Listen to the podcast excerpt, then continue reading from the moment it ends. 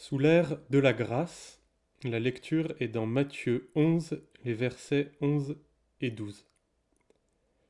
En vérité, je vous le dis, parmi ceux qui sont nés de femmes, il ne s'en est pas levé de plus grand que Jean-Baptiste. Cependant, le plus petit dans le royaume des cieux est plus grand que lui. Depuis les jours de Jean-Baptiste jusqu'à présent, le royaume des cieux est soumis à la violence, et ce sont les violents qui le ravissent.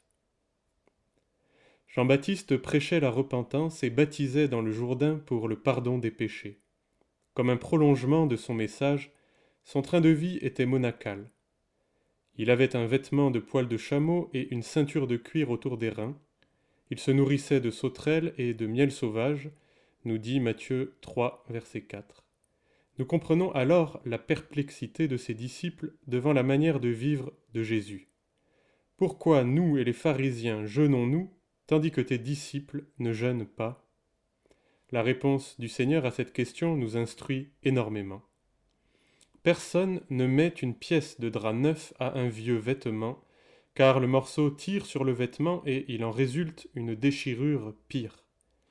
Les disciples de Jean n'avaient pas saisi que la réalité de la chair et du péché ne pouvait être vaincue par des contritions, des œuvres, des jeûnes. En cherchant à raccommoder, les choses par leurs propres efforts, ils se faisaient les défenseurs d'une cause perdue.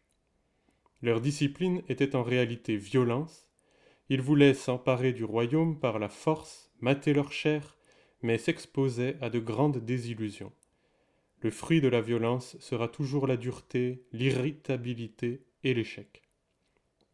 On met le vin nouveau dans des outres neuves, et l'ensemble se conserve. La seule solution pour répondre au problème du péché, c'est de tout changer. Et Jésus a accompli cette œuvre.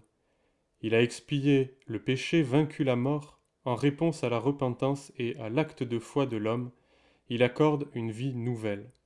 Si quelqu'un est en Christ, il est une nouvelle créature, les choses anciennes sont passées, voici, toutes choses sont devenues nouvelles. La grâce et la vérité sont venus par Jésus-Christ. Nous restons encore souvent des disciples de Jean, comptant sur nos efforts, donnant une valeur décisive à notre repentance, ou bien voulant stimuler nos frères. Cela paraît noble, manifeste une réelle bonne volonté, mais Dieu le considère comme une violence, nous oublions la vie de l'esprit. Alors nous faisons monter la pression, peut-être obtenons-nous quelques victoires, mais nous nous retrouvons bientôt défaits désemparés après avoir tellement voulu bien faire. La mise à mort de la chair a été accomplie par Christ. Ne passons pas par un autre chemin. Celui qui vous a appelé est fidèle, et c'est lui qui le fera.